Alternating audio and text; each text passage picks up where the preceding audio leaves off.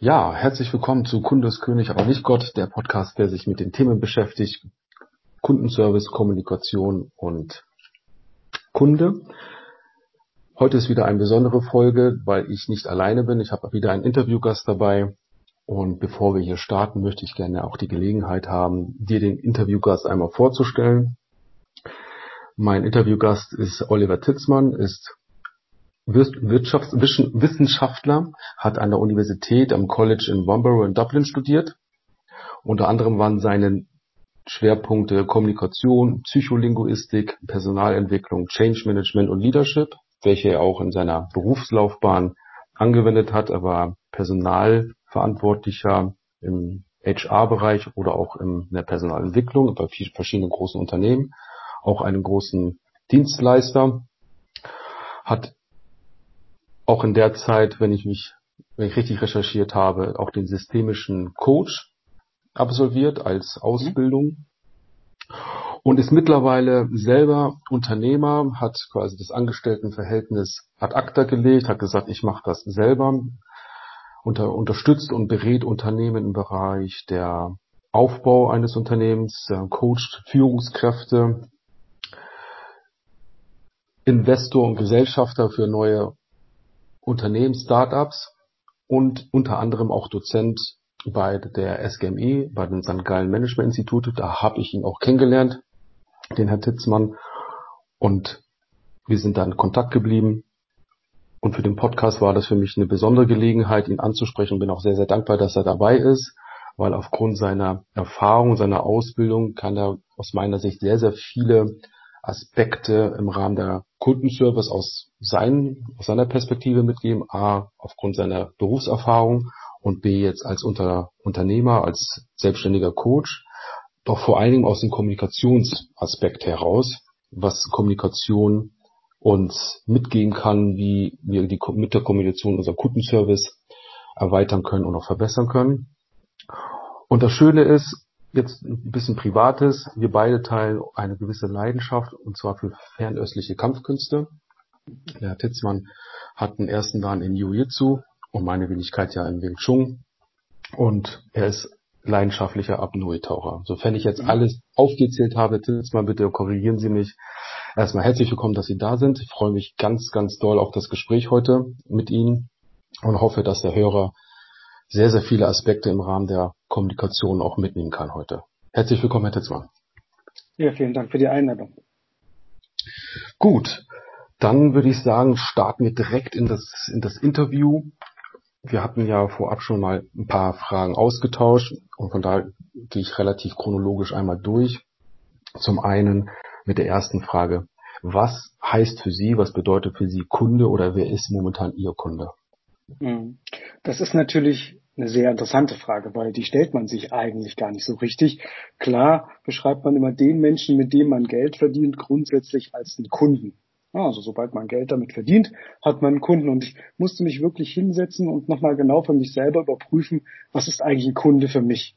Und als ich da so ein bisschen durch die Menschen hindurchgegangen bin, mit denen ich gerade zusammenarbeite, vielleicht Geld verdiene oder auch nicht Geld verdiene, ist mir Kunde auch ein bisschen, äh, habe ich Kunde mehr als einen weiteren Begriff gefasst. Also Kunden sind für mich Menschen, die grundsätzlich sich selber reflektieren wollen oder ihre Potenziale entdecken oder entwickeln wollen, die sich verändern wollen oder die zum Beispiel an ihren eigenen Skills wie in der Führung arbeiten wollen oder vielleicht sogar ein ganzes System oder eine Idee überdenken oder neu entwickeln wollen. Mhm. Das heißt, grundsätzlich jede Führungskraft in jedem Unternehmen. Ich arbeite im Moment mit Menschen, die sind Potenzialträger in Unternehmen, mit Menschen, die sind bereit, bereits in größeren Führungsverantwortungen bis hin zu Vorständen, aber ich arbeite eben auch mit Selbstständigen, also ganz kleinen Unternehmen oder Startups, in denen es noch gar keine Führungsstruktur gibt, nur Menschen mit einer großartigen Idee. Interessant, genau. Das ist ja ähm, auch meine, meine Erkenntnis, mein Aspekt, dass es eigentlich erstmal um Menschen geht, der Kunde, mhm. und weit gefächert. Es gibt halt Ansätze, die das heißt ja, wer ist eigentlich meine Zielgruppe, mit wem möchte ich denn gerne zusammenarbeiten, rein mal aus dem Marketing-Aspekt heraus. Doch sehr interessant. Zur weiteren Frage, wenn Sie jetzt schon wissen natürlich, wer Ihre Kunden sind, gibt es für mich noch eine weitere Frage, wie gewinnen Sie die Kunden? Also nicht rein aus dem vertrieblichen Sinne, sondern für mich geht es eigentlich eher daraus, und auch für den Hörer daraus zwischenmenschlich? Also wie gewinnen Sie die Kunden für sich selbst, dass Sie sagen können, okay, es gibt eine gewisse Beziehung, eine Bindung, die Sie aufbauen können und der Kunde ist am Ende des Tages auch zufrieden, dass er sagt, okay, ich habe eine Entscheidung getroffen, bin jetzt dort in eine äh, Kundenlieferantenbeziehung oder eine Geschäftsbeziehung eingegangen. Aber wie schaffen Sie das zum Beispiel gerade, wenn Sie jetzt in, eine, in Führungsstrukturen aufbauen bei Startups oder bei anderen Unternehmen, da reingehen, dass die Leute sie vor allen Dingen auch annehmen als Externe. Das, die Erfahrung habe ich in der Beratung gemacht, ist manchmal relativ herausfordernd, als Externer da eine gewisse Akzeptanz zu erlangen. Das ist eine ausgezeichnete Frage. Ähm, da, da gehe ich noch mal einen kleinen Schritt zurück vielleicht. Das erste, was ich normalerweise tue, ist, ich suche mir meine Kunden aus. Das klingt jetzt ein bisschen seltsam, weil man ja so annehmen würde, als selbstständiger Unternehmer ist man froh, wenn man in den Büchern irgendwelche Aufträge stellen, erstehen hat. Ich persönlich habe aber herausgefunden, dass ich nur dann richtig gut arbeiten kann und dem Kunden einen Mehrwert liefern kann, wenn wir beide uns auch gut verstehen. Das heißt, wir folgen ähnlichen ethischen, moralischen Werten. Äh, wir wollen zum Beispiel in einer gewissen Art der Professionalität zusammen miteinander arbeiten. Es geht um klares Commitment seitens des Kundens äh, für das Thema und nicht nur um ein Lippenbekenntnis, um vielleicht äh, eine politische Intervention im Unternehmen durchzuführen oder an der Oberfläche zu arbeiten. Das heißt, ich fange bei der Kundenakquise schon sehr weit vorne an, um herauszufinden, also ich lerne Kunden, bevor sie Kunden werden, auch kennen und finde heraus, was sind das eigentlich für Menschen? Was, was bringt die zum Ticken? Warum sind die vielleicht in der Position, in der sie gerade sind? Warum folgen die den Ideen, die sie gerade haben? Und was ist eigentlich die Herausforderung oder das Problem, das sie gerade vor der Brust haben? Und wie kann ich dann unterstützen? Mhm. Und wenn ich dann das Gefühl erstmal habe, wir passen zusammen, das heißt, ich kann im Zweifelsfall auch einen wirklichen Mehrwert dem anderen liefern, dann kommt es letztendlich erst zu einer richtigen Kundenbeziehung. Das heißt, wir schauen uns an, was ist eigentlich das Problem, wo, worum geht es gerade ähm, und was ist das eigentlich auch für ein Typ, der mir gegenüber sitzt. Also das heißt, ich habe ähm, als Berater, aber auch als Führungskräfteentwickler immer festgestellt, dass Unternehmen und Organisationen sehr wohl gut aufgesetzt sind. Es gibt immer Strukturen, es gibt immer Prozesse, Abläufe, es gibt Maschinen, aber in diesen Strukturen arbeiten immer Menschen und wie die sich verhalten, was die motiviert, welche Leidenschaften die treibt, äh, treiben, das ist eigentlich das Wichtige, der springende Punkt. So ist der erste Schritt in so einem Aufbau einer nachhaltigen Kundenbeziehung für mich immer das herausfinden. Also ich frage Menschen direkt, was treibt die, was hat die an diesen Punkt gebracht, warum wollen sie genau das tun, was sie gerade tun und warum ist das, was sie gerade wollen, auch eine Herausforderung für sie. Und versuche im Grunde genommen in diesen ersten Gesprächen viel über den Kunden herauszufinden, um dann für mich selber eine Entscheidung auch zu treffen, kann ich den Menschen dabei unterstützen, das zu erreichen, was er wirklich will. Mhm. Das ist vielleicht ein bisschen arbeitsintensiver, würde ich behaupten, und wenn man von draußen äh, draufschaut, möglicherweise auch nicht folgt es dem klassischen Vertriebsgedanken des Akquisetums. Aber ich habe gelernt in der Zeit, dass ich mit diesen Menschen deutlich leidenschaftlich und erfolgreicher arbeiten kann und wir eine längere Geschäftsbeziehung führen miteinander und dass vor allen Dingen, und das ist wahrscheinlich das Wichtigste, die Ergebnisse für den Kunden besser sind, als wenn man eine andere Geschäftsbeziehung eingeht. Ja, finde ich auch sehr interessant, weil das unterscheidet auf jeden Fall viele andere Anbieter, auch als Unternehmensberater von anderen, also von Ihnen ja. auch, wie sie, wie die vorgehen. Klar, viele gehen halt den klassischen Vertriebsweg und sagen, mhm. Masse, Masse ist gleich Klasse. Mhm. Und ich glaube, dass es halt eben nicht so ist. Und aber auch, wie Sie schon sagten, einmal zu schauen, was treibt den Kunden. Das finde ich sehr interessant, weil als wir uns kennengelernt hatten, hatten Sie zum Beispiel in unserer Gruppe ja dieses Kennenlernen, diese Kennenlernrunde mal anders gemacht, mit diesen mhm. drei Fragen. Ähm, äh, worin sind wir wirklich gut, also wo haben wir die Meisterschaft erlangt, ähm, was ist unsere Leidenschaft und was ist äh, unser Traumberuf. So, und dieses sich mal damit vorzustellen und sich mit diesen Fragen überhaupt auseinanderzusetzen, fand ich hoch, hoch spannend und muss auch sagen, wenn ich Trainings durchgeführt habe, auch gerade mit Kunden, wo das dann hieß, okay, jetzt machen wir der Grundlagen des Qualitätsmanagements, habe ich genau dieses, diese Vorstellungsrunde auch angenommen. Und siehe da, da gibt es mittlerweile äh, Kollegen, die schon viele Jahre miteinander arbeiten, aber die erfahren dann auf einmal etwas von den Kollegen, die sie, was sie vorher nicht erfahren hatten. Und ich fand das hochspannend. Also es war auch diese Resonanz, die man da bekommt. Also was, was bewegt den Menschen letztendlich, um herauszufinden, wo kann man da ansetzen. Mhm. Ja, das ist vielleicht auch der Kanal, den ich, äh, wenn Sie so wollen, im klassischen Akquise-Management, spread the word. Also ich arbeite mit Menschen und wenn die gute Erfahrungen machen, so wie Sie sie auch gerade beschreiben, dann verteilen die letztendlich die Inhalte und vielleicht verteilen die dann auch eben den Hinweis darauf, von wem sie das haben. Und so komme ich immer wieder zu neuen Gelegenheiten, Menschen kennenzulernen, mit denen man auch zusammenarbeiten kann. Und das ist am Ende des Tages natürlich äh, das Beste äh, Marketing. Also das heißt, sie werden empfohlen. Empfohlen ist immer, äh, empfehlen ist immer ein Vertrauensvorschuss. Das heißt, es ist etwas, was sie nicht so leicht durch Online-Marketing oder Homepages bekommen. Richtig, ja. Weil gerade wenn man jemand, wenn einen, wenn einer jemand äh, sich selbst kennt in der, in der Zusammenarbeit letztendlich doch gute Erfahrungen gemacht hat, ist es immer einfacher, den natürlich weiter zu empfehlen, weil andere, die jetzt gerade wenn es sehr persönlich geht, auch speziell für sie auch im Coaching, glaube ich, ja.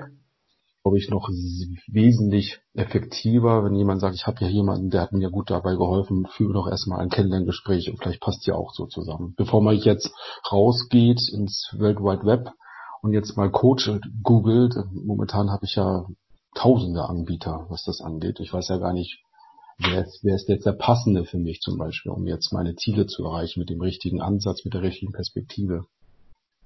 Das ist vollkommen richtig. Wenn Sie jetzt da in die Kundenbindung eingegangen sind, haben jetzt mhm. einen Kunden gewonnen, ähm, finde ich das linguistisch hochspannend, weil wir in Deutschland ja sehr auch häufig von Unternehmen das Wort Kundenorientierung hören. Und ich habe aus meiner eigenen Erfahrung in den letzten Jahren auch in mehreren großen, größeren Unternehmen gearbeitet, jetzt in, einem Unter in einer Unternehmensberatung und das Thema Kundenorientierung war bei vielen sehr unterschiedlich. Was verbinden Sie jetzt mit dem Begriff Kundenorientierung? Aus Ihrem, aus, aus, aus Ihrer Perspektive einmal als Unternehmensberater, als Coach oder auch als Führungskräfteentwickler. Wie gehen Sie damit um? Also Kundenorientierung heißt ja für mich letztendlich aus meiner Erfahrung bisher, dass ich mich auf den Stuhl des anderen setzen muss. Also wer sitzt da, was hat er für ein Problem, in welcher Lebensumwelt befindet er sich und was ist das Ziel, das er erreichen möchte. Das heißt, für mich kann Kundenorientierung heute nicht mehr sein, dass ich ne, aus meinem Ordner eine alte Datei ziehe, die wieder aufbereite, das Kundenlogo hinein packe und dann dem Kunden das als etwas Neues verkaufe. Äh, klar gibt es Inhalte, die sich wiederverwenden lassen, die sich vielleicht nicht so leicht ändern über die Jahre, aber es gibt sozusagen immer eine besondere Lebensumwelt des Kunden, die erstmal erforscht werden muss. Erforscht ist vielleicht jetzt ein sehr beitragender Begriff, aber erstmal verstanden werden muss, so dass ich dann sagen kann, äh, Kundenorientierung auf der einen Seite, ich bin der richtige Partner, weil das ist etwas, was ich glaube, viele Menschen vergessen, wenn sie merken, sie sind nicht der richtige Partner, sie haben nicht die richtige Kompetenz oder ausreichende Kompetenz, was es auch immer ist, dass sie trotzdem Geschäftsbeziehungen eingehen und dass man hinten raus dann auf beiden Seiten unzufrieden ist, weil letztendlich das Ergebnis nicht erreicht wird, was man ursprünglich wollte. Das ist etwas, was ich gerne vermeiden möchte. Kundenorientierung heißt also, verstehen den anderen, den auch kritisch hinterfragen in dem, was er erreichen will. Äh, es gibt den saloppen Ausdruck des Anschießens, ja, den mal mhm. anzuschießen in seiner Position und in dem, was er will, ob es das wirklich ist, was er will.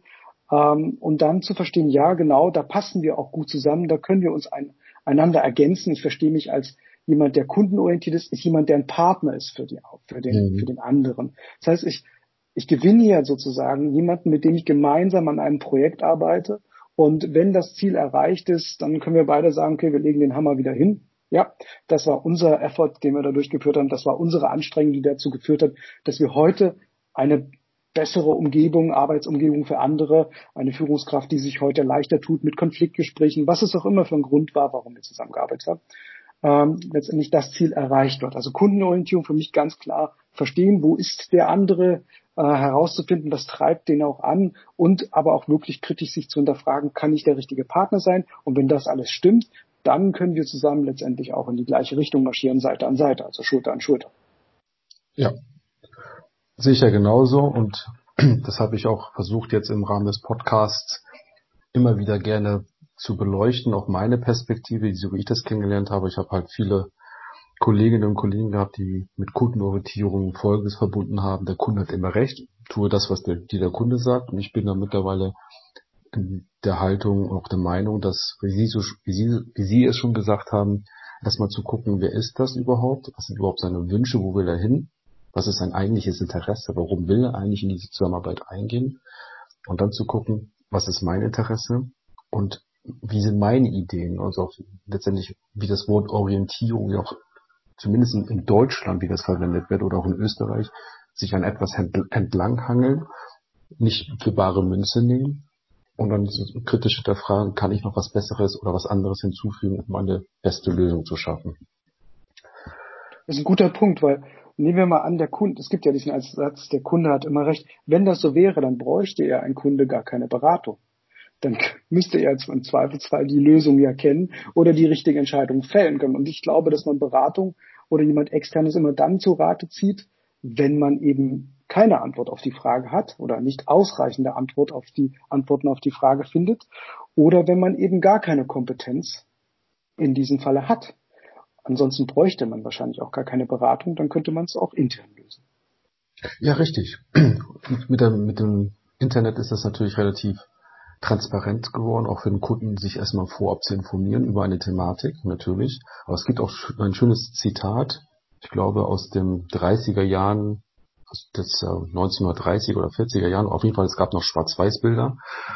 Ähm, und das sagt nämlich, die, die denken, der Kunde hat immer recht, ist ein Unsinn. Der Kunde hat oftmals Unrecht, man muss ihm das nur mal sagen. Sehr richtig. Kann schon so sein. Und das meine ich auch mit Kundenorientierung, zu sagen, okay, ich nehme dich erstmal an und guck mal, was ich, welche Ideen ich habe, um einen gewissen Mehrwert zu schaffen in dieser Beziehung. Ich sehe das zum Beispiel sehr kritisch im Coaching. Im Coaching ist es ja so, dass ich engagiert werde, im Zweifelsfall Menschen den Spiegel vorzuhalten oder auch das, was sie tun oder worüber sie nachdenken, kritisch zu hinterfragen. Das heißt, würde ich in diesem Falle dem nach den Mund reden oder sozusagen immer Recht geben, dann bekommt der Kunde gar nicht das, was er eigentlich möchte. Das heißt, die Person, mit der ich arbeite, äh, bezahlt für etwas, was sie vielleicht so und so überall bekommt, gerade wenn sie in einer höheren Position ist, dass alle anderen Ja und Amen sagen zu dem, was letztendlich passiert, was sie entscheiden und keiner mehr, möglicherweise, ne, vielleicht ist das auch nicht so, nicht mehr richtig den Mund aufmacht. Also das heißt, ich verstehe meine Funktion, zum Beispiel in, in diesem Falle auch jemand, als jemand, der kritisch hinterfragen muss und der letztendlich auch der Partner sein muss, der genau den Finger darauf legt, wo es weh tut, wo vielleicht ein anderer innerhalb der Konzernstruktur, der, des, der Unternehmensstruktur äh, nicht mehr hinschauen würde oder nicht den Finger in die Wunde legen würde. Ja, richtig. Schön, ja. Für die nächste Frage geht es eher schon wieder auch in Richtung Kundenbindung aus meiner Sicht. Und zwar ähm, haben Sie einen Prozess, haben Sie einen, einen Ansatz, wie Sie A, Kunden betreuen, also insbesondere um Beziehung aufrecht zu erhalten, langjährige Partnerschaften einzugehen.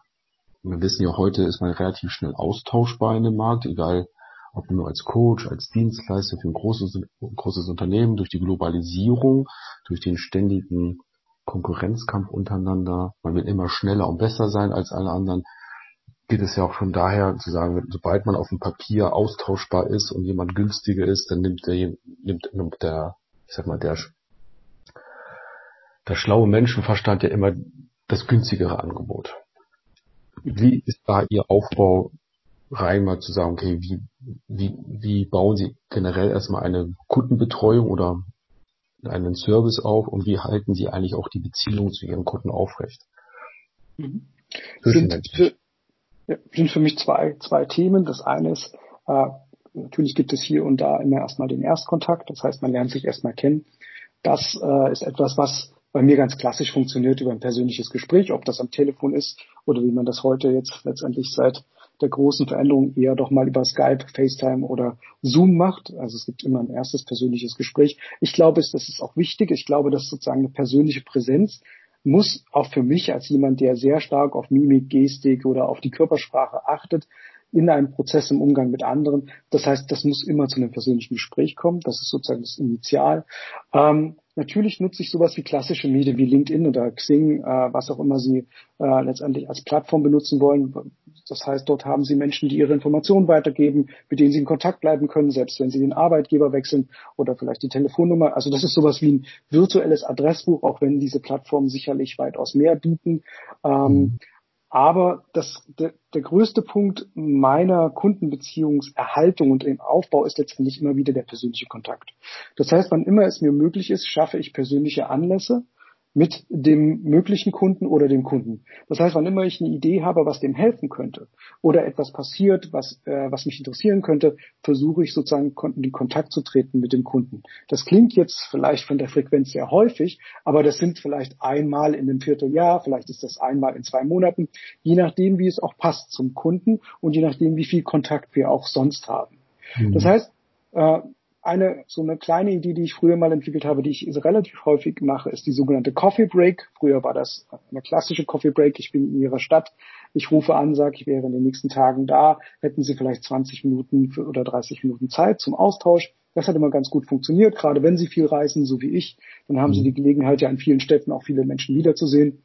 Das ist ein sehr guter Kontaktanlass. Äh, Sie tauschen sich aus, wo steht der andere, wo stehen Sie selber gerade, was haben Sie für Ideen, wo geht es gerade, äh, worum geht es gerade im Unternehmen, worum geht es vielleicht auch gerade in meiner äh, Beratung. Und äh, heute funktioniert das eben virtuell. Wir treffen uns in äh, virtuellen Räumen, wir telefonieren eher und führen aber genau das Gleiche durch. Das heißt, immer wieder mit Kunden, die ich spannend finde. Also das heißt, das ist vielleicht etwas, was mich ähm, so ein bisschen unterscheidet von anderen klassischen Beratern. Ich arbeite fast nur mit Menschen, die ich spannend finde. Also die entweder ein spannendes Unternehmen haben, eine spannende Idee oder in einer spannenden Phase ihrer, ihrer persönlichen Entwicklung sind und mhm. denen ich auch wirklich helfen kann. Das heißt, ich bin selber auch höchst interessiert, mit diesen Menschen in Kontakt zu sein.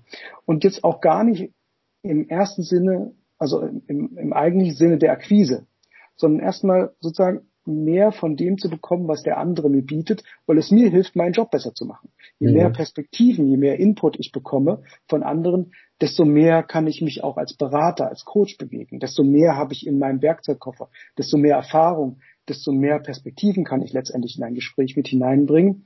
Und wenn ich es schaffe, sozusagen in diesen Beziehungshalten dem anderen dazu zu bringen, dass wenn er irgendwann ein Problem hat, irgendetwas, was er gerne klären möchte, zu dem ich gut passen könnte, dass er dann eben an mich denkt. Das heißt, ich forciere nicht ein, eine Dienstleistung, die ich anbiete, sondern was ich forciere ist, dass ich bei dem anderen im Kopf bleibe, solange bis er meint, okay, ah, da habe ich ein Problem, die Lösung könnte Herr Titzmann sein und dann hoffe ich darauf, dass wir ins Gespräch kommen. Natürlich sage ich den Menschen das auch so. Das ist jetzt keine geheime Taktik, die ich verfolge, sondern ich rede so mit den Menschen und sage, okay, das ist genau, warum ich das tue und wann immer es für sie äh, richtig ist und wichtig ist, dass wir uns beide professioneller unterhalten und über ein mögliches Engagement, dann stelle ich ihnen das frei. Fühlen sie sich ansonsten von mir nicht in irgendeiner Weise unter Druck gesetzt. Das ist kein klassischer Vertrieb. Ja, äh, das sprechen Sie mir aus dem Herzen. Also genau das, was Sie gerade gesagt haben, A, einfach unverbindlich Kontakt halten und ich bin auch quasi das, äh, bin der Meinung, dass die Wirkung eines persönlichen Gesprächs, das wird sich sicherlich ändern in der Zukunft, wesentlich mehr virtuell sein, aber mhm. wie Sie schon sagen, immer auf Gestik, Mimik achten, aber generell auch diese zwischenmenschliche, auch diese Nähe zu haben, sich mal zu berühren, halte ich für sehr, sehr hilfreich und kann auch das nur bestätigen, dass das sehr gut funktioniert. Ich hatte bei meinem vor einigen Jahren beim Unternehmen gearbeitet, hatte ein großes äh, Großkunden betreut mit, mit Sitz hier in Nähe von Hamburg und habe dann immer darauf geachtet, eine gute Beziehung zu pflegen. Und als ich dann mein Büro hier in Hamburg hatte für den Arbeitgeber, konnte ich auch mal so zwischendurch, falls mal da irgendwo der Schuh drückte, mich kurz ins Auto setzen, hinfahren, eine Stunde mit den quatschen, die, die Fragen beantworten, Probleme lösen und bin dann wieder weggefahren. Das war halt sehr gut, weil als ich dann in die Beratungsdienstleistung reingegangen bin, kam dann nämlich mein Ansprechpartner, den ich vorher hatte, irgendwann auf mich zu und meinte, Herr Kosinski, wir sind ja jetzt quasi Nachbarn. Ähm, mal andere Frage, machen Sie auch Six Sigma Beratung? Dann meine ich, ja klar machen wir das. Hätte ich jetzt nicht diese gute Beziehung gehabt, weil ich mir ja vorher viel Zeit genommen habe, wie, Sie das auch gemacht haben, mal zwischendurch ein Käffchen trinken, man sagt, man ist eh in der Nähe, sich mal Zeit nehmen für jemanden, glaube ich, wäre dieser Auftrag, und das war ein großer Auftrag, nicht zustande gekommen. Da springen Sie mir wirklich aus dem Herzen, weil ich genau so denke, dass es einfach langfristig wesentlich mehr bringt, als kurzfristig aber nur nach den Euro zu gucken, was der Kunde mir bringt. Ja, ich stimme ich vollkommen zu und ich würde vielleicht noch ergänzen, Sie haben gerade gesagt, ähm, dass man so ein bisschen unverbindlich in Kontakt bleibt. Und ich glaube, dass jeder Mensch, der mit Beratung zu tun hat, weiß, dass viele Berater auftauchen, wenn sie was verkaufen wollen oder dass es sozusagen ein Pflichtprogramm ist. Ich glaube, gerade in diesen vermeintlich unverbindlichen erzeugt man Verbindlichkeit. Also das mhm. wirkliche Interesse am anderen entsteht dadurch, dass sie auch dann mit dem anderen in Kontakt bleiben, wenn der möglicherweise äh, keinen Auftrag ausspricht. Und, ich, und wenn ich auf meine eigene Karriere schaue, als ich noch selber auf der anderen Seite des Tisches saß, also der Auftraggeber für viele Dienstleister war Berater und Externe, dann ähm, konnte man sehr gut sehen, wie viele von diesen externen Beratern auch dann da waren, wenn es keinen Auftrag gab. Und da trennte sich sehr schnell die Spreu vom Weizen. Interessanterweise bin ich mit diesen Beratern noch heute in Kontakt und äh, empfehle diese auch weiter, weil ich einfach exzellente Erfahrungen mit ihm machen konnte. Und hier war ich eben in einer anderen Position. richtig, genau. Das ist ja, warum ich auch diesen Podcast gestartet habe. Kunde ist König, aber nicht Gott. A, immer den Kunden, wenn er sofern er es möchte, auch als König zu behandeln. Aber wie Sie auch jetzt schon sagen, wie das die Berater, die Sie beauftragt haben oder jetzt aus Ihrer Rolle heraus, einfach das Gefühl zu geben, wir sind da, wir beraten, wir helfen dir, eine gewisse Entscheidung zu fällen am Ende des Tages und dein Ziel zu erreichen. Aber wir sind auch da und, und, zwischen, und es geht nicht immer nur ums Geschäftliche in mhm. erster Linie. Und Sie haben gerade schon was dazu, äh, zwischenzeitlich was gesagt, was schon direkt auf, das, auf die nächste Frage münzt. Und zwar hatten Sie gesagt, dass Sie natürlich auf Gestik und Mimik so ein bisschen achten, um auch die Menschen besser kennenzulernen. Das würde direkt auf die nächste Frage gehen. Also zum Thema, wie Sie mit Menschen kommunizieren weitergesprochen, welche Tools wenden Sie aktiv an und wie, wie, wie wichtig halten Sie diese Tools, die man in der Kommunikation lernen kann in Bezug auf Kundenservice, Beratung, zwischen, zwischenmenschliches Interagieren? Mhm. Äh, Sie hatten ja am Anfang schon darauf hingewiesen, dass ich grundsätzlich auch eine linguistische Ausbildung erhalten habe. Das ist auch richtig.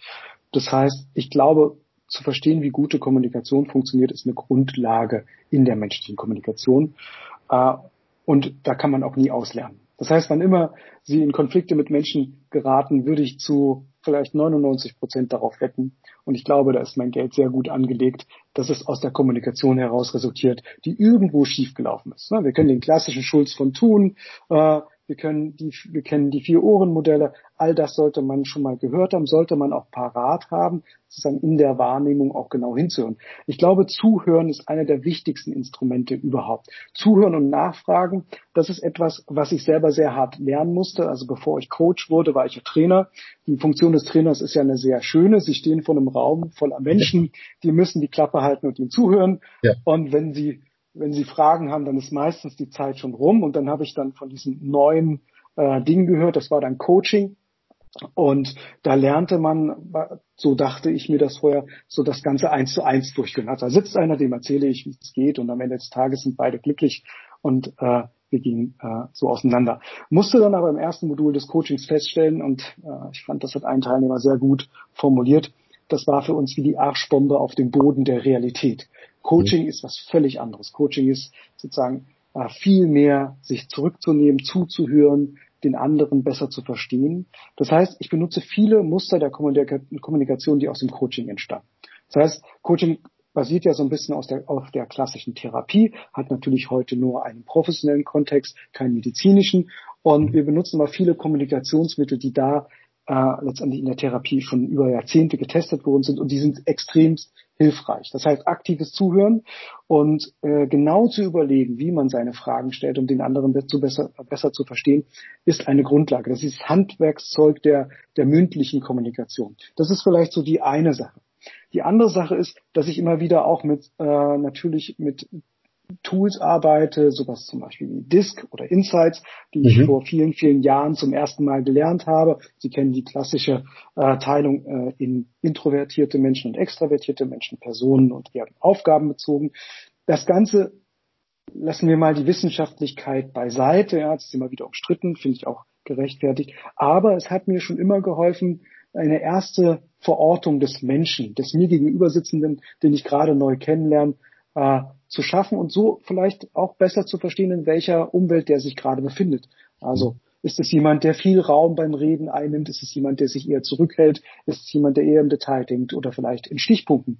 Und das auch dann zu verwenden, um mit diesem Menschen besseren Kontakt zu pflegen. Also vielleicht mhm. reicht es bei dem einen oder anderen, einen Einteiler zu schreiben. Sie kennen die klassische Führungskraft, die viel beschäftigt ist, da reicht es manchmal einen Betreff zu schreiben, ja, Ausrufezeichen und alles ist gesagt, während vielleicht eine andere Person deutlich mehr Kommunikation braucht. Das mhm. heißt, ich wähle immer wieder Tools aus und probiere da auch neue Tools aus. Das heißt, wann immer ich irgendwas höre oder irgendwas finde am Markt, was gerade äh, in den diskutiert wird oder ausprobiert wird, äh, versuche ich das herauszufinden und ich mache den Gegenüber oftmals auch zum Teil. Also zum Beispiel äh, wie Sie bei mir die neue Möglichkeit der Vorstellungsrunde erlernt haben. So ja. sage ich an, ich würde gerne mal was mit Ihnen ausprobieren. Das ist was Neues, das ist was anderes. Es mag sich vielleicht ein bisschen seltsam erst anfühlen, aber ich möchte gerne Erfahrung sammeln. Ich möchte Sie, Herr Kosenitzki, zum Partner in dem machen. Und ich habe es ja noch nie ein Nein geerntet, sondern eher so den Spaß daran, dass man das ausprobiert. Und so erweitere ich mein Instrumentarium.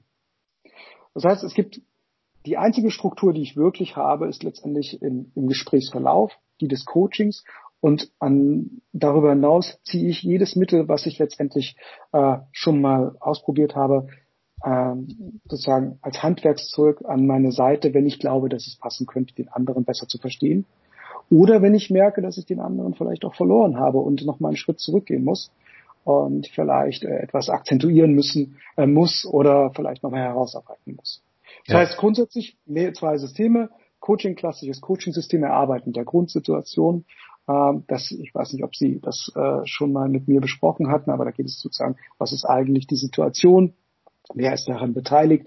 Ja, wie fühlen sich die Menschen dabei? Äh, was hat man vielleicht schon ausprobiert? Also so eine Grundanalyse. Und das zweite mhm. achte ich sehr darauf, dass, äh, was ist das für eine Person, die mir gegenüber sitzt? Und dazu nutze ich letztendlich äh, solche Tools wie Disk Modell oder Insights MDI, äh, die da zahlreich am Markt auch vorhanden sind, mhm. ohne sie über, zu überstrapazieren. Ja, klar. Finde ich, finde ich gut, weil ich hatte ja auch einen anderen Interviewgast schon und der Hörer hatte, wenn der jetzt auch die, diese Folge hört, auch ein Unternehmensberater, ähm, selber Unternehmer gewesen in der Vergangenheit und hat es genau das Gleiche bestätigt, was Sie jetzt auch sagen. Also er hält das für notwendig, sich mit diesen Dingen zu beschäftigen, weil man ja immer mit Menschen arbeitet. Und wenn man jetzt in ein Unternehmen reingeht und er ist auch sehr stark in der Sanierung teilweise, wenn ein Unternehmen in der Insolvenz ist, dann hat er natürlich verschiedene Charaktere im Unternehmen und um die richtig einzuordnen, damit man die, mit denen richtig arbeiten kann, wie Sie schon auch sagen, zuzuhören, mit dem richtigen Sprachmuster vielleicht arbeiten, um die halt auch zu dem zu bewegen, aus eigenen Stücken, um das Ziel zu erreichen. Mhm. Also ich finde das auch sehr, sehr hilfreich seitdem ich mich damit beschäftige, sei es nun jetzt irgendwie NLP-Ansätze, die da reingehen, finde ich das hochspannend, weil seitdem ich mich damit beschäftige, ich auch anders zuhöre. Also ich versuche schon sehr stark zuzuhören, in welchem Sinnesorgan mir der Gegenüber spricht, weil wenn der ein Mensch ist, der sehr stark über Gefühle redet, also über diesen Gefühlssinn, Tastsinn, dann brauche ich dir nicht mit visuellen Begriffen kommen. Mhm. So. Weil sonst, weil man, man trifft sich da ja einfach nicht irgendwo in der Kommunikation, wenn das für ihn einfach nicht empfangbar ist. Wie, haben Sie da die Erfahrung auch schon gemacht in diese Richtung? Ja, genau. Also der Punkt ist zum Beispiel, am Anfang sprechen Sie oftmals ja mit einer Person. Das ist ja dann immer noch relativ einfach. Ne? Sitzen zwei Menschen im Raum, lernen sich kennen. Was häufig passiert, gerade in dem Kontext, in dem ich arbeite, dass Sie dann mit Teams arbeiten oder mit Kollektiven. Das heißt, Sie müssen sich auf einmal innerhalb kürzester Zeit äh, nehmen Sie mal einen klassischen Klassenraum oder eine klassische Dozentensituation, dann haben Sie zwölf Teilnehmer, 15 Teilnehmer. In kürzester Zeit müssen Sie sich auf die unterschiedlichsten Charaktere einstellen und wenn Sie dann so eine Art Muster im Kopf haben, das Sie verwenden können, um herauszuhören, zu sehen und zu verstehen, was der andere braucht, um das zu bekommen, wofür er auch gekommen ist, also wofür er den Auftrag im übertragenen Sinne ausgesprochen hat, dann ist es sozusagen sehr, sehr hilfreich, auch wenn das eine heterogene Umgebung ist, äh, Menschen eben doch das zu liefern, was sie brauchen, auch wenn sie extrem unterschiedlich sind. Also ich stimme Ihnen vollkommen zu, mit dem Ohr hinzuhören, was der andere für ein Mensch sein könnte. Auch in der Gruppe, die Gruppe besser zu verstehen, den Einzelnen in der Gruppe. Und trotzdem mit unterschiedlichen Mustern auch bedienen zu können, ist eine Grundvoraussetzung für jeden, der heute in der Beratung oder mit Kunden zu tun hat oder nicht nur Kunden, auch als Führungskraft. Denn letztendlich sind Ihre Mitarbeiter Ihre Kunden. Ja, sie haben sie zwar bezahlt und engagiert, aber die, mit denen reden sie und sie wollen etwas Bestimmtes von denen. Und wenn sie das nicht bekommen, liegt es meistens an der Kommunikation. Ja, das, die Erfahrung habe ich auch gemacht, genau. Wenn es da irgendwo hapert, dann ist es an der Kommunikation, weil man auf verschiedenen Wellenlängen letztendlich ähm, sendet. Ne? Das heißt, man Schutz von Tun, entweder auf einer falschen Ebene ich kommuniziere oder es wird falsch angenommen, ich kriege das noch nicht mal mit, weil ich das, wenn ich, weil ich dafür nicht sensibel bin und es auch nicht mitbekomme. Und oder man redet halt mit Begriffen aneinander vorbei. Mhm. Ist, ich finde das mal das klassische Beispiel, wenn ich jetzt einen Koch habe, der sehr stark olfaktorisch unterwegs ist, äh, olfaktorisch unterwegs ist oder auch gerne sage ich, es riecht gut, es schmeckt mir gut, den brauche ich ja nicht mit, mit auditiven Begriffen daherkommen, weil das ist ja nicht sein Sinnesorgan, letztendlich mit dem er spricht. Und das, da finde ich diesen NLP-Ansatz sehr interessant. Haben Sie den bei sich im Coaching auch mit drin, sozusagen aus der systemischen Ausbildung, dass man da reingeht und auch wirklich auch Sprachmuster achtet? Mhm. Also ich persönlich bin nicht in NLP ausgebildet, äh, sondern bin klassisch ja an der Universität in der Germanistik ausgebildet. Das heißt, äh, die linguistischen Muster, die ich höre und sehe, äh, die sind letztendlich auch die Grundlage für NLP gewesen, glaube ich. Viele kommen ja da aus der Sprachwissenschaft, aber das ist jetzt äh, vielleicht noch ein Seitenthema. Aber genau, ich höre ziemlich genau hin. Also wenn ich eine der Hauptaufgaben, die ich habe, ist genau nach Mustern zu suchen. Sie haben es gerade beschrieben. Wenn jemand häufig über Gefühle spricht, dann liegt die Vermutung nahe, dass Gefühle dieser Person auch wichtig sind. Und was ich dann mache, ist eben das auch zu verifizieren. Wichtig ist nicht nur Muster zu hören und sie für, vielleicht für einen selbst zu erkennen, sondern das Ganze auch zu verifizieren, den anderen zu fragen. Ich höre sehr häufig das Wort Emotion äh, wenn Sie mit mir über dieses Thema sprechen, sind Gefühle und Emotionen für Sie wichtig oder sind Sie vielleicht auch gerade angespannt oder mhm. ist das ein wichtiges Thema? Das heißt, ich glaube, wichtig ist zum einen das Handwerkszeug zu benutzen, aber auch zum anderen den anderen dabei einzubinden, zu verifizieren, ob die Vermutung, die Beobachtung auch wirklich so ist, weil wir Menschen haben das Problem, dass wir häufig in Annahmen leben. Das heißt, wir mhm. nehmen an, sie bewegen sich oder sie sitzen, Sie kennen das klassische Beispiel, sie sitzen mit verschränkten Armen irgendwo und alle denken, sie sind der ablehnendste Teilnehmer dieses Seminars. Vielleicht ist ihnen kalt, vielleicht ist es die einzige Position, in der sie noch bequem sitzen können. Aber ich kann das nur herausfinden über meine Beobachtung hinaus, wenn ich sie dazu interviewe und frage, ob das so ist oder ob ich etwas tun kann. Zum Beispiel das Fenster schließen, äh, eine Jacke bringen oder in einen anderen Stuhl mit lehnen, was weiß ich. Ja, genau. Ich hatte das letztens in einem ja, Meeting. Ich hatte sehr viel getrunken und musste dringend auf Toilette und habe dann immer bin dann sehr stark über das Sofa hin und her gerutscht und ich, da habe ich schon die Blicke gesehen oder er wirkt ein bisschen unruhig. Dann habe ich gesagt, darf ich nur kurz auf Toilette gehen, nicht, dass ein falscher Eindruck entsteht. So, Zum Beispiel. Halt, so und das die Erfahrung habe ich nämlich auch gemacht, weil der eine oder andere halt eben nicht fragt, warum verhältst du dich denn jetzt gerade so oder was ist mit ihnen los, können wir was tun. Ähm, genau, darum geht's halt, gut, gut zuzuhören, gut, gut zu beobachten, um halt aufkommende Probleme, Fälle oder Hindernisse im Keim auch zu ersticken, bin ich der Meinung. Gerade in der Beratung ist das ja wichtig, wenn man mit Menschen arbeitet.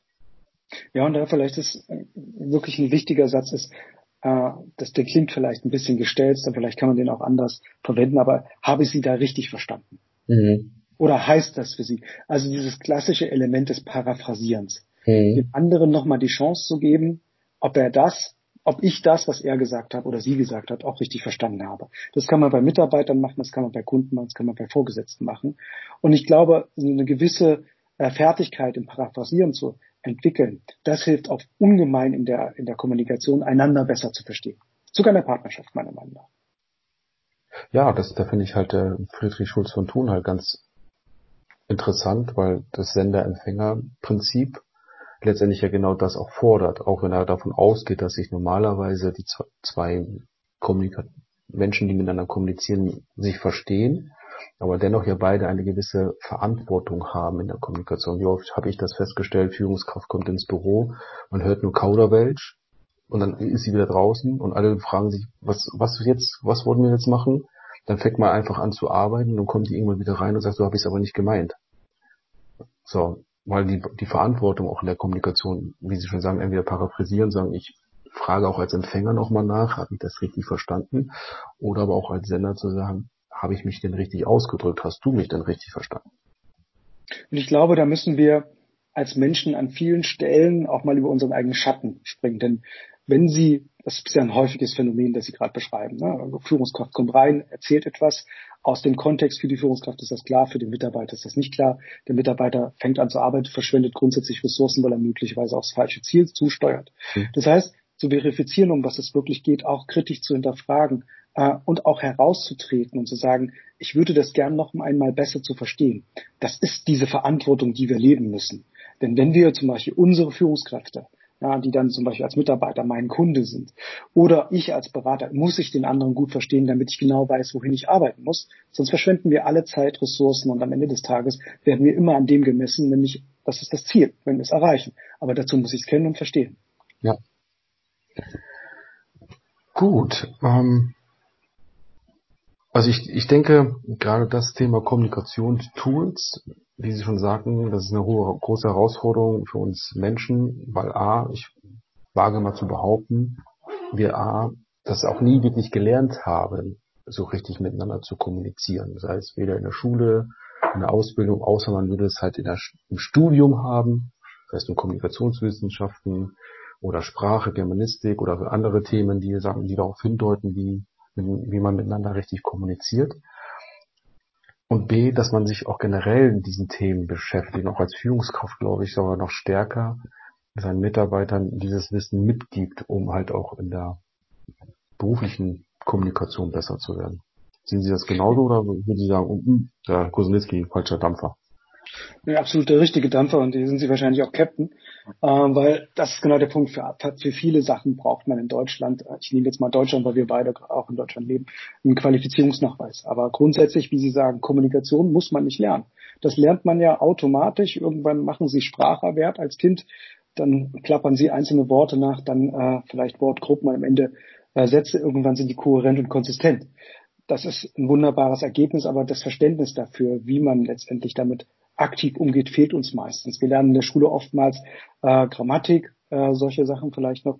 Aber so richtig kommunizieren, was es bedeutet, mit anderen zu kommunizieren, was es auch bedeutet, den Raum für Kommunikation zu schaffen, nicht als Führungskraft zum Beispiel den Raum zu schaffen, sagen, und wenn es nicht verstanden wurde oder wenn ich es möglicherweise nicht geschafft habe, die Aufgabe genau zu beschreiben, die Verantwortung so zu übertragen, wie sie benötigt wird, die Autonomie zu schaffen, damit die Person ihre Arbeit tun kann und aber auch das Verständnis für die Aufgabe im, im sinnvollen Kontext zu schaffen dann muss jemand fragen und das muss die Mindesterwartung sein, die ich als Führungskraft habe. Das heißt, auch hier wieder gehe ich zurück zu dem, was Sie sagten. Wir alle haben die Verantwortung und das heißt, ja, ich glaube, wir sind alle nicht besonders gut ausgebildet, vielleicht der ein oder andere schon. Und es lohnt sich hier nachzuarbeiten. Es lohnt sich hier auf jeden Fall in der Kommunikation nachzuarbeiten, weil ich weiß aus der Erfahrung, aber eben auch als Wissenschaftler, dass danach die Kommunikation sich deutlich verbessert. Und wenn Sie den anderen zum Teil machen, sagen, ich möchte mich gerne in meiner Kommunikation verbessern, dann haben Sie schon zwei Menschen, die sich automatisch in der Kommunikation verbessern und besser verstehen. Ja, das dupliziert. Exakt. Schön, ja, hochinteressant. Ich glaube, wir könnten nur über dieses Thema eine ganze Folge machen oder zwei Stunden darüber reden, weil ich denke, dass es ähm, mega interessant ist, auch nicht nur für uns, die sich da jetzt mit beschäftigen, Sie schon wesentlich länger als ich, aber selbst jetzt in der Kürze der Zeit, die letzten zwei Jahre insbesondere war das für mich, ist es so eine neue Leidenschaft, die da entsprungen ist. Ähm, aber jetzt zurück wieder zum, ein bisschen zum Kundenservice, gerade Kommunikation. Die nächste Frage zielt auch ein bisschen darauf ab, wie ich natürlich gegenüber meinen Kunden mich positioniere, auch in der Kommunikation. Der Podcast nennt sich ja Kunde ist König, aber nicht Gott. Und gibt es für Sie so eine Art Glaubenssatz ähm, Richtung Kunde, ist der Kunde für Sie eher König, vielleicht sogar Gast? Ähm, kennen Sie auch Unternehmen oder Menschen, die sagen, für mich ist er quasi Gott, weil ich den Kunden auf ein gewisses Podest erhebe, sei es nun aufgrund meiner devoten Haltung, weil ich ihm alles recht machen möchte, oder es einfach den Kunden erlaube aufgrund dessen, weil er als Mensch glaubt, habe ich die Erfahrung auch gemacht, man wäre was Besseres als der Lieferant. Ähm, Gibt es ja große Konzerne, die manchmal mit ihren Lieferanten so stark umgehen, sagen, wenn du das nicht tust, dann bist du hier raus. Also man erhebt sich ja quasi schon auf einer anderen Ebene in der Kommunikation. Wie, wie sehen Sie das? Wie gehen Sie darauf um? Was haben Sie so für Erfahrungen gemacht in der Vergangenheit? Hm. Äh, ich habe längere Zeit darüber nachgedacht, äh, nachdem, Sie, nachdem Sie diesen sozusagen äh, vorher auch gebrieft haben. Und ich kann viele dieser Glaubenssätze, die über Kunden existieren, nicht so wirklich, nicht mehr, nicht mehr nachvollziehen. Früher vielleicht, ich habe all, all das, was Sie beschreiben, schon erlebt. Ich würde heute vielleicht zwei, drei Sachen als Glaubenssätze für mich in der, im Umgang mit Kunden benennen. Der eine ist, der Kunde und ich, wir sind Partner. Mhm. Also wir wollen beide etwas und glauben, dass wir das gemeinsam erreichen können. Also Kunde hat ein Ziel, ein Problem, eine Herausforderung, was es immer ist. Ich habe Skills, Erfahrung, was das auch immer ist. Und wir glauben, dass wenn wir uns zusammenwerfen, dann sind zwei Leute schon mal mehr als nur einer und wir können das Ziel besser erreichen. Ich glaube, das ist eine Grundvoraussetzung für die, für wie ich auch arbeite. Ich suche immer nach Partnern als Kunden, nie nach Buddies oder Freundschaften. Natürlich gibt es das, dass sie aus Kunden auch eine freundschaftliche Beziehung vielleicht mal entwickelt. Aber ich suche nach einer vertrauensvollen Partnerschaft als Kunde, äh, mit Kunden, so dass wir beide das Ziel erreichen können. Und die darf so vertrauensvoll sein, dass am Ende des Tages der Kunde auch sagen kann, Herr Zietzmann, bis hierher war super, aber jetzt brauche ich jemand anderen. Und das ist etwas, was viele Menschen nicht verstehen, dass zum Beispiel so eine Partnerschaft auch auf Zeit durchaus positiv sein kann und sie dann auf einmal nicht mehr gebucht werden. Und ich finde es absolut professionell zu sagen, okay, Partner entscheiden sich, wann sie den Weg zusammengehen und entscheiden sich, wann sie mal ohne einander weitergehen. Mhm. Das ist vielleicht das eine. Und das andere ist, und das äh, muss ich sicherlich gestehen, habe ich von einem Beratungs- und Trainerkollegen gestohlen, der immer sagt, und das finde ich einen exzellenten Satz für die Beziehung zu Kunden, Stage is Stage. Das heißt, die Bühne ist immer eine Bühne. Das heißt, wann immer sie engagiert werden und dafür extrem viel Geld bekommen oder nichts, die Arbeit, die wir leisten, die Arbeit, die ich leiste gegenüber meinem Kunde, ist immer gleich wertvoll. Das mhm. heißt, nur weil ein Kunde mehr zahlt und ein Großkonzern ist oder ein Kunde ein Startup ist, der kaum Geld hat, die Arbeit, die ich tue für diesen, für diesen Menschen, für dieses Unternehmen, für diese Organisation, bleibt immer die gleiche.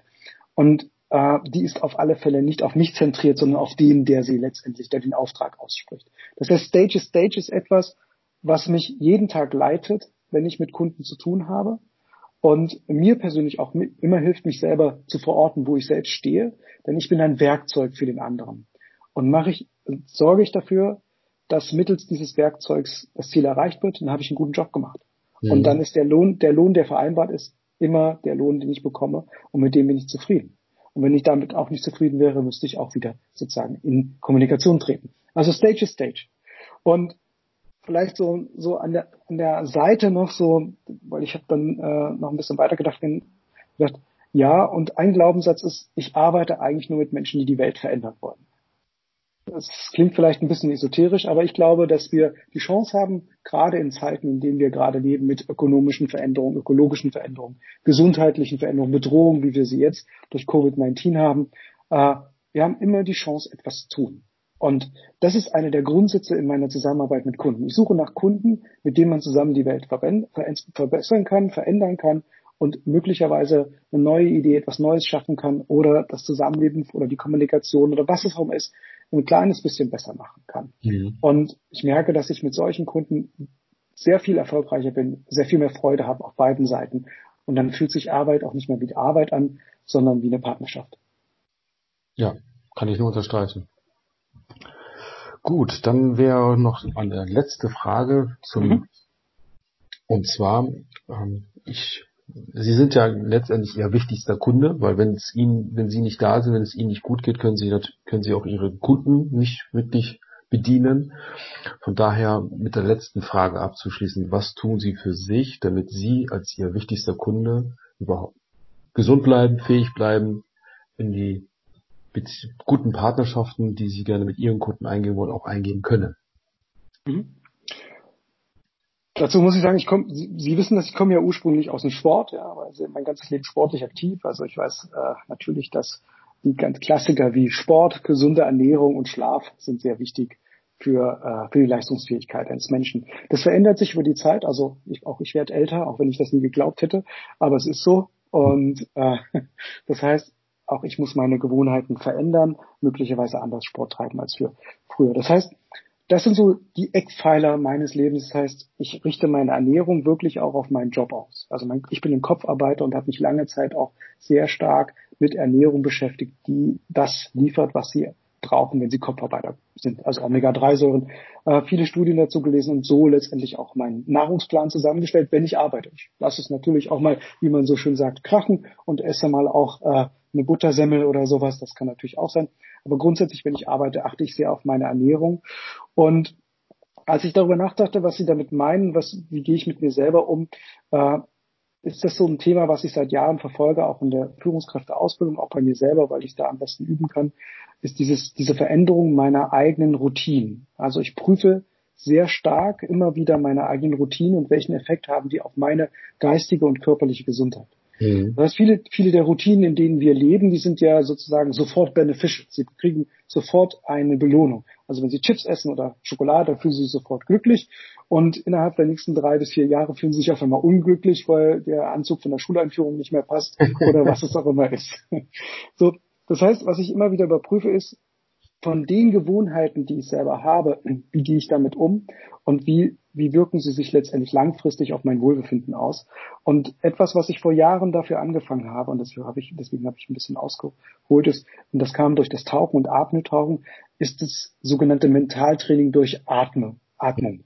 Das heißt, eine Atmung in gewisser Weise zu benutzen äh, und damit zum einen eine, wie soll ich sagen, eine innere Ruhe zu erzeugen, und auf der anderen Seite aber, und das zeigen die Studien von Mark Williams zum Beispiel aus Oxford, eben auch eine andere Wahrnehmungsfähigkeit gegenüber anderen Menschen zu erzeugen. Das heißt, wenn, wann immer Sie Mentaltraining oder Mindfulness-Training machen, haben Sie die, den großen Vorteil, dass Sie selber sozusagen ruhiger werden, Stresshormone werden reduziert, der Blutdruck geht runter, ihre Stimme wird tiefer, sie entspannen sich sichtlich nachgewiesenermaßen. Das ist keine Esoterik oder angstfreies Töpfern, das ist reine Wissenschaft.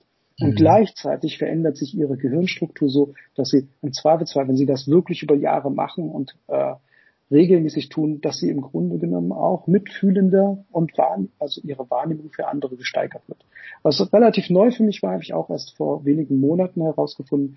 Aber das ist wahrscheinlich äh, das Wichtigste, was mich gesund erhält, ist dieses Atemtraining und damit das verbundene Mental- und Mindfulness-Training. Sehr schön, weil da habe hab ich auch die Erfahrung gemacht letztes Jahr und zwar habe ich die Wim Hof Atemtechnik mhm. kennengelernt die von den netten Herrn Wim Hof, der als The Iceman bekannt geworden ist, 80er, 90er Jahren, als er nur mit der Unterhose in den Polarkreis gegangen ist, hat Expeditionen durchgeführt. Und ähm, auch das esoterische, spirituelle wird ja immer stärker. Und ähm, Meditation zum Beispiel, ist das für Sie auch ein Thema zu sagen, okay, neben der Atemtechnik, wobei wenn man ja auch atmet, man auch ein bisschen meditiert, weil man sich ja nur auf die Atmung äh, konzentriert, ist es eigentlich letztendlich für Sie ja, ja, sind ja beide Themen, also Meditation und Atmung. Mhm. Also ich sehe auch Meditation nicht als Esoterik, sondern wir, also ist, mittlerweile ist das sehr gut untersucht. Seitdem ja. wir letztendlich MRT haben, äh, können wir sehen, welche Effekte das im Gehirn hat.